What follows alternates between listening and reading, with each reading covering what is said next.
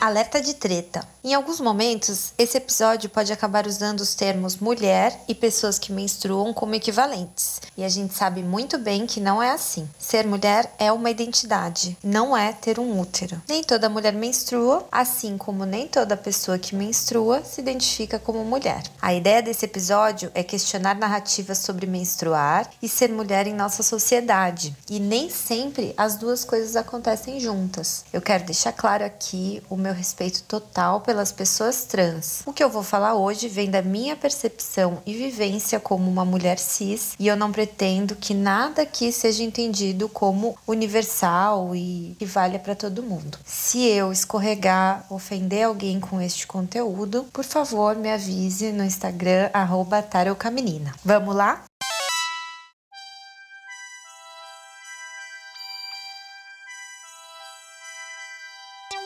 Não, amiga, você não tá louca. Vem comigo. Esse é o Tarô com a Menina, podcast da Rebeca Ávila sobre tarô e outras cositas más. Tarô com a Menina.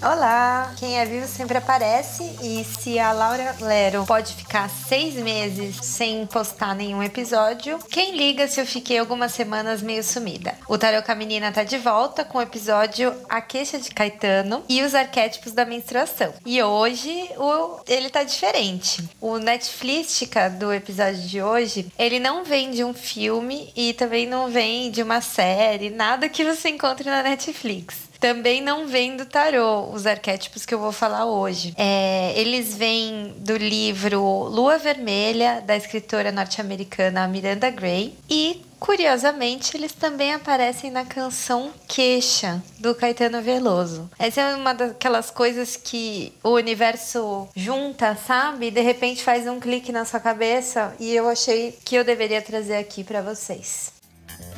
Princesa você me arrasou. Serpente, nem sente que me envenenou. Senhora, e agora me diga onde vou. Senhora, serpente, princesa como todo arquétipo, ele é um conhecimento que está nas entrelinhas de tudo que a humanidade cria, né? E isso é a coisa que eu acho mais incrível. Então, os arquétipos da menstruação que aparecem nesse livro Lua Vermelha, eles apareceram também na música do Caetano e eu vou falar um pouco deles hoje para você. São quatro os arquétipos da menstruação e eles estão relacionados a cada uma das quatro fases do ciclo menstrual. A ideia é que eles ajudam, eles criam uma narrativa, uma maneira de compreender as mudanças de vibe, de energia, de emoções, de sentimentos que a gente que menstrua passa ao longo do mês. E geralmente é, essas variações são representadas como loucuras, histeria, você tá fora da casinha, você tá naqueles dias, enfim, você já conhece a narrativa principal. Mas os, uh, um, é muito interessante porque enquanto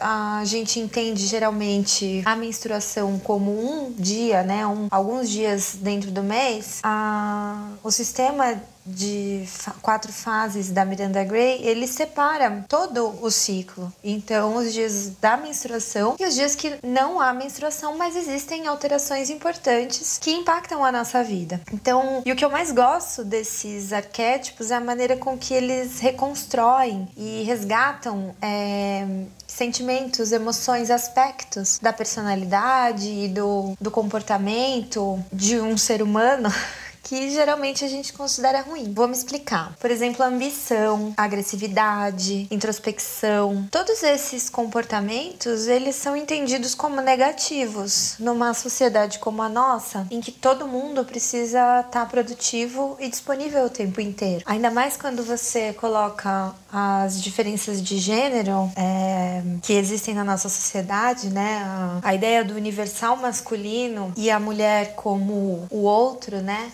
Que nem a Simone de Beauvoir cunhou, segundo sexo, a mulher é sempre vista como em comparação com o homem. Como o homem não menstrua, o fato da mulher ter um ciclo menstrual acaba é, é como se marcasse um, uma diferença e uma falha, né? É, uma, uma instabilidade e uma coisa de que a mulher não vai estar tá produtiva o tempo inteiro. Ela não vai estar tá disponível o tempo inteiro como o sistema patriarcal e capitalista gostaria. Mas a verdade é que cada emoção cumpre um papel na vida da gente. E por que raios as mulheres sempre têm que ser boazinhas, receptivas, calmas, amorosas? É toda uma narrativa construída que pega só um pedacinho pequeno de tudo que a gente pode ser. Por que, que uma mulher agressiva ou sexual é vista como algo tão negativo?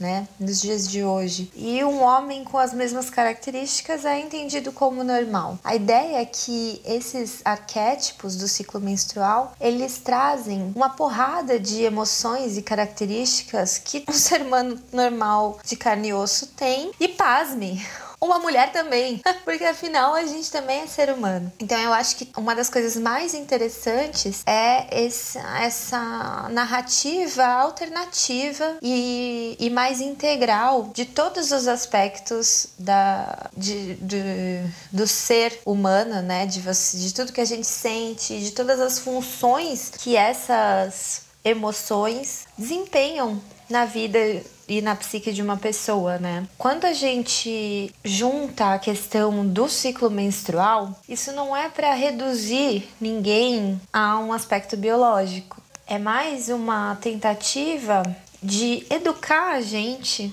a perceber como que as alterações hormonais podem se expressar e quais são é, os aspectos psicológicos que a gente pode e emocionais, né? Que a gente pode é, explorar melhor nesse período porque tá mais favorável. É meio que como se o seu corpo tivesse te dando alguns sinais e se você presta atenção nesses sinais e consegue utilizar essas emoções para se entender melhor, para ver o que tá faltando, para ver o que tá sobrando e para ver como que você pode expressar melhor as suas vontades e as suas emoções, as coisas ficam mais fáceis. É, é uma proposta de narrativa que valida as diferentes experiências do ser mulher ou do menstruar e te ajuda a relacionar de uma forma melhor com essas alterações e com esse ciclo que acompanha a gente todos os dias. Porque vamos combinar?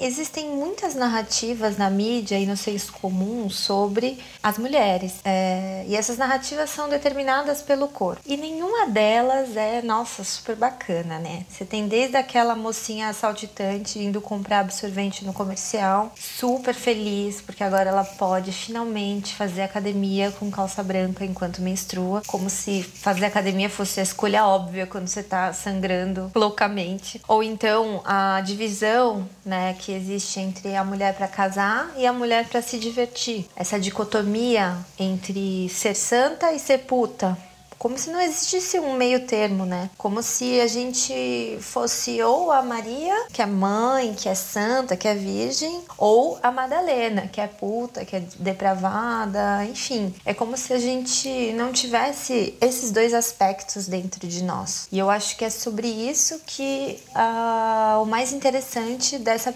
dessa narrativa de arquétipos da menstruação. Entender uma diversidade de aspectos que compõem o nosso ciclo e o nosso ser. E mesmo na, na parte da saúde, né, na nossa relação com os médicos e com o discurso de, de saúde que se tem como padrão, você já reparou como é colocado como se o corpo feminino ele falhasse todo mês que ele menstrua, como se o único propósito do, do corpo feminino fosse engravidar. Então, toda vez que não há gravidez, há uma falha. Mas vamos ser sincera aqui, menstruar é muito mais comum na experiência de ser mulher do que engravidar.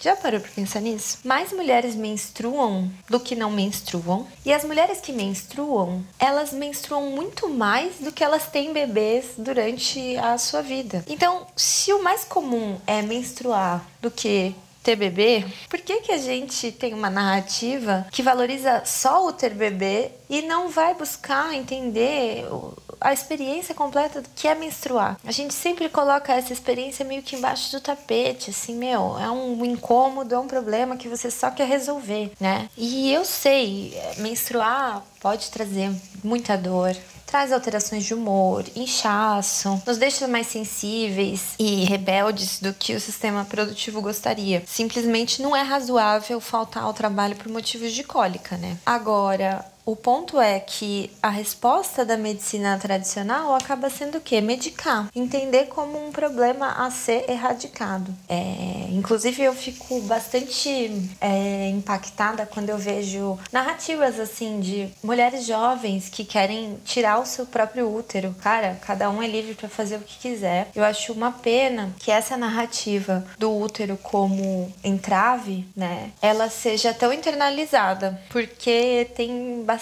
coisa que dá para aprender quando a gente começa a entender uh, o ritmo do nosso corpo e, e como a gente pode viver melhor. É, entendendo como ele funciona e, enfim, é, também aceitando um pouco é, essas características não como defeitos, mas como características que podem ser aproveitadas. É mais ou menos por aí. É, o nosso sistema cíclico ele é tratado como uma doença que precisa ser controlada. Isso com contraceptivos hormonais, né, a pílula que vai minimizar as variações é, para diminuir os, os efeitos dela, os antidepressivos. E assim, eu não quero aqui julgar a necessidade desses medicamentos. Buscofem vem em mim num momento de necessidade. A pele lisinha de quando eu tomava pílula também, meu Deus, saudade. O que eu quero trazer aqui para vocês é o quanto a gente só engole uma pílula e uma narrativa sobre menstruar ser ruim, sendo que existem outras centenas de narrativas. Na verdade, na história da humanidade, é essa coisa de botar um pano sobre a menstruação e colocar ela como algo errado, sujo, nojento, ela é muito recente. E existem outras narrativas que estimulam o autoconhecimento, que validam as experiências do corpo que menstrua, por mais que elas estejam um pouco abandonadas. E, e é sobre isso que eu quero falar hoje sobre uma disputa de narrativa e sobre como poder mais positivo entender a ciclicidade do corpo e decidir você mesma como você quer lidar com ela, em vez de só abafar isso com remédios que você começa a tomar com que 12, 13 anos. E assim, se no fim das contas você decidir ou precisar dos medicamentos, essa escolha é sua, totalmente sua, e não de um médico que escolhe com você por você na época da adolescência, sabe? É por isso que eu acho que os arquétipos do ciclo menstrual eles são tão interessantes. Não porque eles vão solucionar tudo em uma experiência transcendental e de repente você vai começar a beber a sua menstruação. Mas se quiser, pode. É porque eles são uma narrativa alternativa, uma maneira de transmitir conhecimento sobre as fases do ciclo muito mais fácil de entender do que falar em progesterona, estrogênios. Enfim, é um conhecimento sobre as consequências mais comuns das alterações hormonais e que propõe um novo entendimento delas. Uma vez que você identifica em você mesma quais são as suas variações, elas são só suas, você se empodera delas. E aí você pode abafar elas, suspender elas, gritá-las pro mundo, fazer o que você bem entender, sabe? Mas é diferente quando isso é uma decisão pautada por autoconhecimento do que é quando é uma decisão simplesmente engolida. E assim como acontece no tarot, elas são é, esses arquétipos eles são uma tentativa um pouco genérica de contar o que acontece e quais são as facetas que fazem parte do menstruar. A parte mais legal é conhecer e ver se tem alguma coisa a ver com a sua experiência. E se não tiver, buscar quais características estão presentes e podem ser reconhecidas no seu ciclo. E se você não menstrua, a ideia aqui é entender que o ciclo menstrual é uma coisa riquíssima, cheia de aspectos interessantes e não, não se reduz a um fardo, uma falha ou um momento único de loucura no calendário. Nenhuma mulher é determinada pela ideia que você tem da menstruação, tá bom? A gente sabe que esse discurso de mulher de fases é super comum, né, Raimundos? O que eu achei curioso, agora voltando para brincadeira aqui do episódio, é que na música Queixa do Caetano, provavelmente sem querer querendo, ele menciona os quatro arquétipos do ciclo menstrual. E a gente vai tocando uns trechinhos enquanto fala sobre cada um dos aspectos. Vamos lá. Princesa, surpresa, você me arrasou. Bom, a primeira fase é a fase da donzela. A, o Caetano chama de princesa, né? E esse é o início do ciclo. Um amor assim delicado, você pega e despreza. Não devia ter despertado ajoelha e não reza. No tarô, a gente tem a figura dos pajens, um para cada naipe. Em alguns baralhos, esses pajens são retratados como princesas. O princípio é esse: é uma princesa, uma donzela, que representa o início do ciclo. É quando a menstruação acabou de acabar, o ciclo está renovado e a gente tem um ímpeto de energia, assim como os pajens no tarô representam. É uma visão clara, tal qual uma arqueira tem, uma uma guerreira. Agora falando é um pouco essa imagem da de você puxar o, o arco e mirar onde você quer. A gente tem o mundo inteiro para conquistar. Todo mundo já foi adolescente um dia.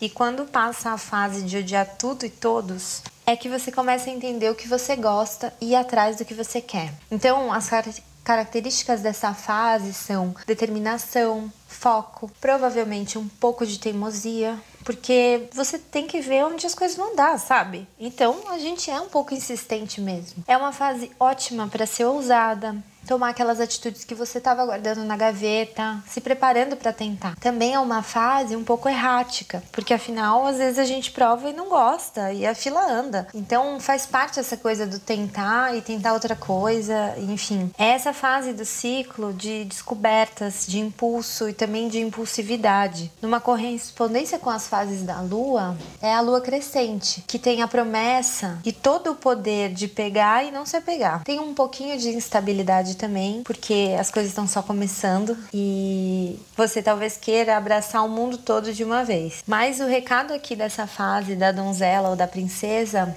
é transformar essa energia em planos, tentativas e erros também. Aproveitar essa leveza. E é isso aí. Bom, a fase 2 é a fase da criadora ou da amiga, como o Caetano fala. Amiga, me diga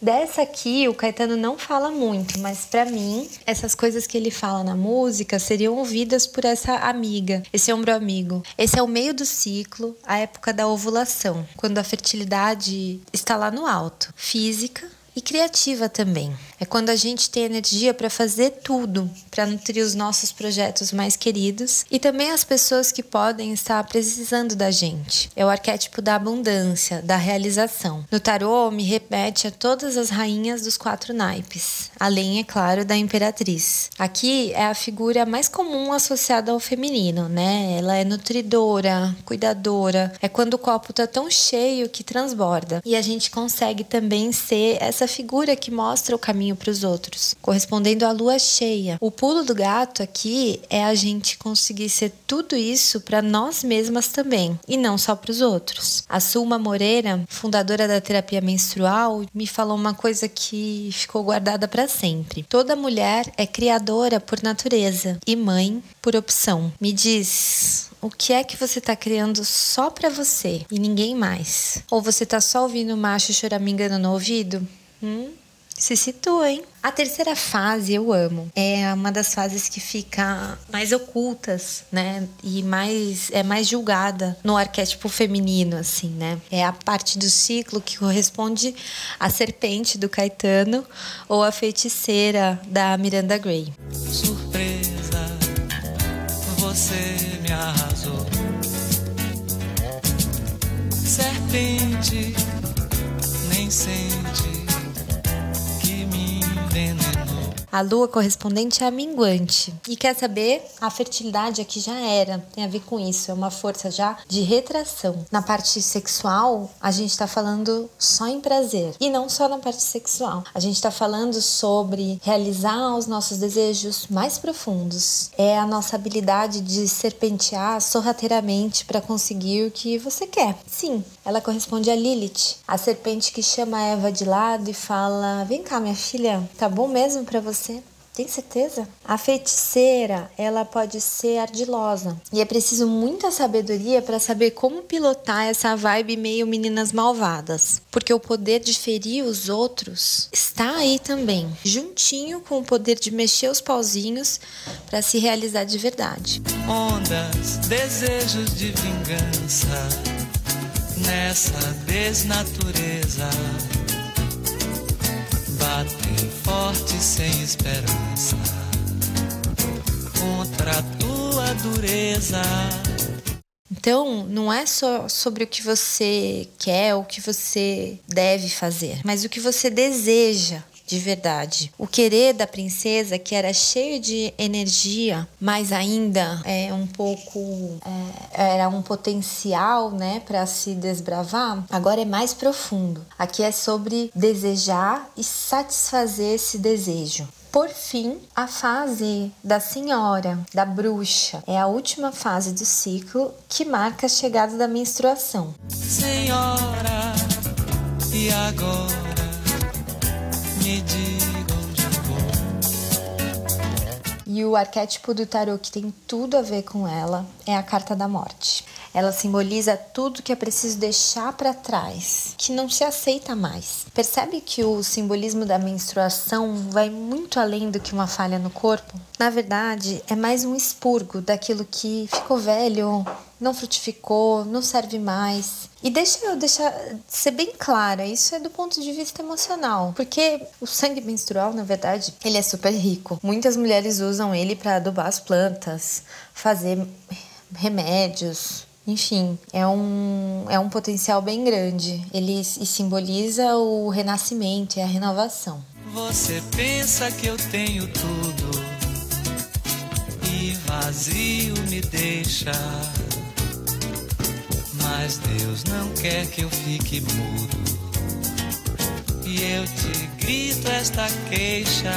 Aqui, um aspecto mais importante da fase da bruxa é a implacabilidade. Aqui não tem negociação e o foco é o que você precisa. Nesse momento, é hora de separar o joio do trigo, as coisas que você não quer mais, as coisas que não te fazem bem e determinar os seus limites. Doa a quem doer. Por isso, o lance da agressividade vem forte com a bruxa. É o lado sombrio mesmo. A lua é a lua nova, oculta, aquilo que você não gosta muito de olhar porque cara, nem todo mundo é bonzinho mesmo o tempo todo. A gente tem também esse lado, que na verdade é um lado de proteção nosso. São as dores que você suportou o mês inteiro, que você conciliou, que você negociou, que você varreu para debaixo do tapete. Agora elas vêm com tudo. E o convite é fazer uma reflexão de por que certas coisas te tiram do prumo. Na fase menstrual, a gente está menos disponível fisicamente para os outros. E usar esse período para se dedicar mais a si mesma e tentar avaliar por que que aquilo te irrita tanto, talvez você esteja se dando mais do que você gostaria para uma questão. O ponto é, será que as coisas que te irritam quando você tá mais sensível, menstruada, elas não te irritam normalmente? Ou normalmente você só passa por cima, tenta relevar, agradar, entender? Na fase da bruxa, a gente tem quase zero energia para os outros. A energia é pra gente, é retração. Por isso a gente tá menos tolerante. E uma vez que você abrace mais o seu momento, consiga estabelecer limites emocionais, não tem essa necessidade de sentir que o território, seu território está ameaçado, porque é um pouco isso que a bruxa faz. Ela estabelece um limite e tudo que passa desse limite, ele é, é sentido como uma agressão. Eu sei que é meio esquisito ouvir isso, mas tenta fazer o exercício sobre as coisas que te irritam quando você está menstruada ou quando você está na TPM e pensa Pensa se elas te irritam normalmente também, se elas significam alguma violação do seu espaço, alguma coisa que você não concorda, que você não acha justa. E o ponto é, nessa fase você provavelmente está só menos tolerante, mas você não está errada. A questão é como você lida com as coisas.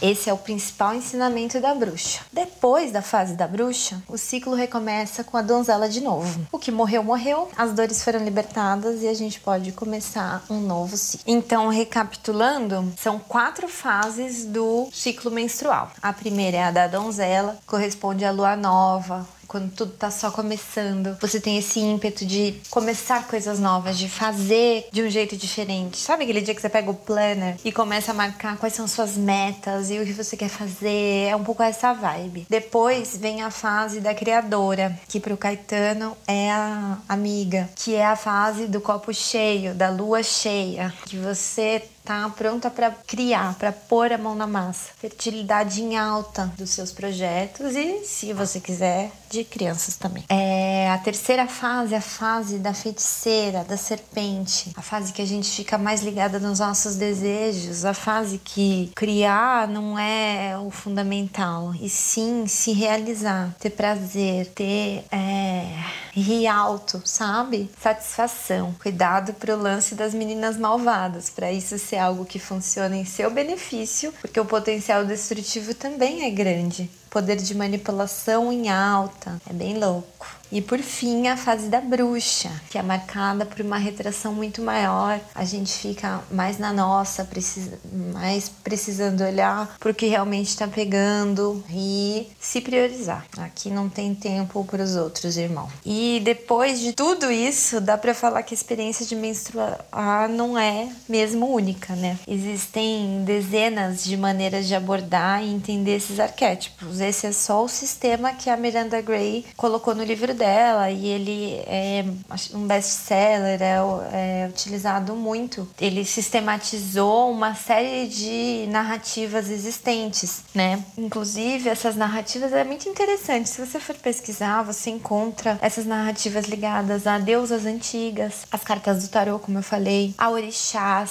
às estações do ano, aos elementos água, fogo, terra e ar. Assim como eu mencionei as fases da lua que são um jeito mais simples, porque elas também são quatro e elas têm essa coisa parecida que é da expansão da energia e depois da retração. O ponto aqui é ver a complexidade dessa experiência muito louca, que é ter um ciclo interno, que pode ou não ser parecido com o que eu descrevi aqui. A questão é entender essas variedades e essa variabilidade e observar e se conhecer e ver o que faz sentido dentro de você e o que não faz, enfim, lidar de maneira autônoma autônoma e consciente com o seu ciclo. Entender que cada fase dele, cada sensação, ela tá ligada a uma necessidade sua como ser humano e não uma falha, sabe? Aí, quem sabe, fazendo isso, a gente não começa a se apropriar de um entendimento compartilhado, uma cultura sobre a menstruação que vai além do absorvente dessa ideia de TPM fora do, da casinha e pronto. E nos permita falar mais abertamente sobre essas experiências,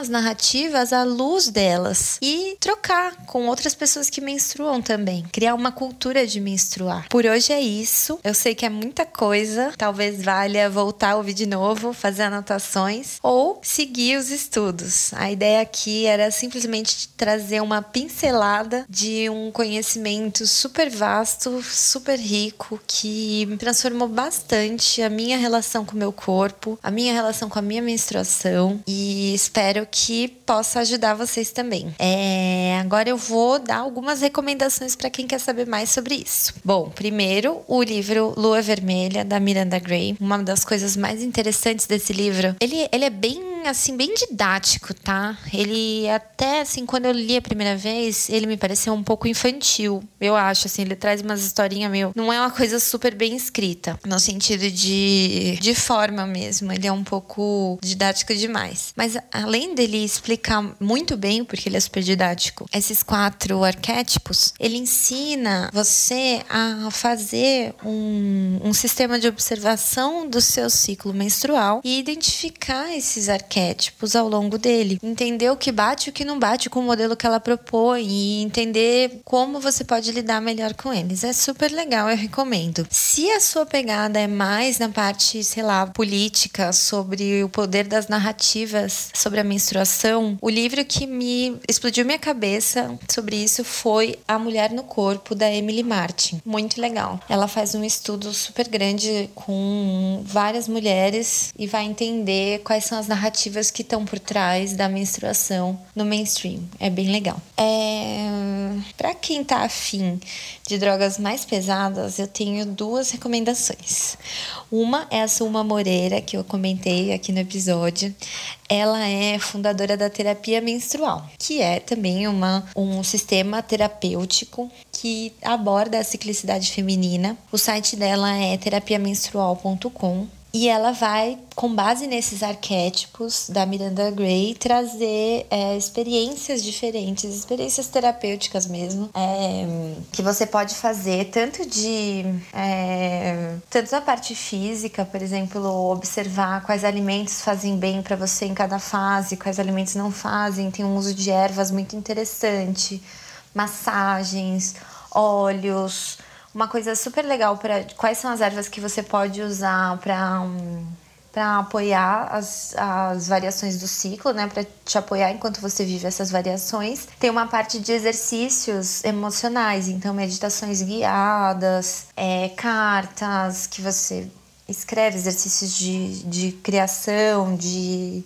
até de lidar mesmo com o próprio sangue menstrual. Muito legal, uma experiência muito rica que é a terapia menstrual. Ela, a Zuma, a fundadora, ela é argentina. Eu fiz até o curso com ela é, alguns anos atrás e hoje tem já várias terapeutas menstruais aqui no Brasil. Então, se você olhar no site dela, se encontra esses contatos. Eu mesma fiz esse curso, então eu consigo puxar esses conteúdos para tiragem de tarô, mas de terapia menstrual eu acabei não me especializando, não. Eu gosto mesmo é do tarozinho e da parte mais é, emocional e como a gente entende esses arquétipos na nossa vida, né? Como a gente pode usar eles para entender os recados que estão aparecendo aí do inconsciente. E por fim, eu não poderia deixar de recomendar ele, o polêmico, o desvairado, o meme Mulheres que correm com os lobos. É muito foda. Esse livro é uma coletânea de contos que exploram diferentes lados da psique feminina. E assim, é um livro gigante, você não precisa ler tudo de uma vez. O lance é ler um, que já é um, uma explosão de neurônios na sua cabeça, deixar absorver, ver o que vai aos poucos, sabe? Ele é um livro para deixar sempre na estante, de vez em quando pega, ler um pouquinho mais e para ajudar a entender essa leitura porque os contos, eles é aquela coisa do arquétipo.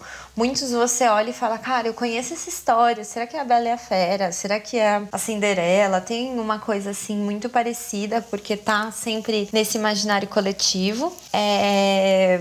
E aí tem umas mensagens, né?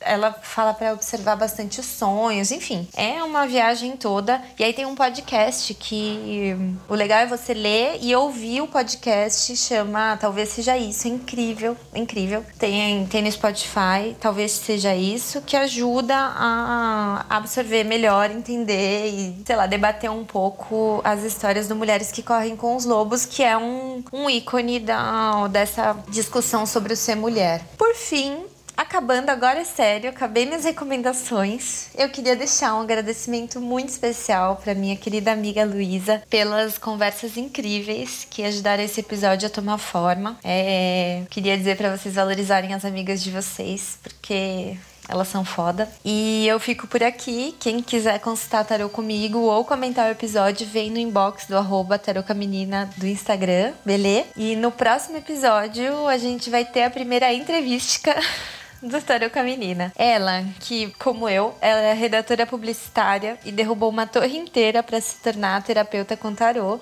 Adriana Shir foi a pessoa que me ensinou o tarô. Ela dá cursos, além de fazer as consultas e tratamentos com tarô. Ela vai contar um pouco sobre como foi derrubar essa torre. A gente vai falar tanto da carta da torre quanto a história dela e como o tarô e a terapia se conversam. Enfim, só tudo isso. A gente se vê no próximo episódio. Te vejo por aí. Não disse como.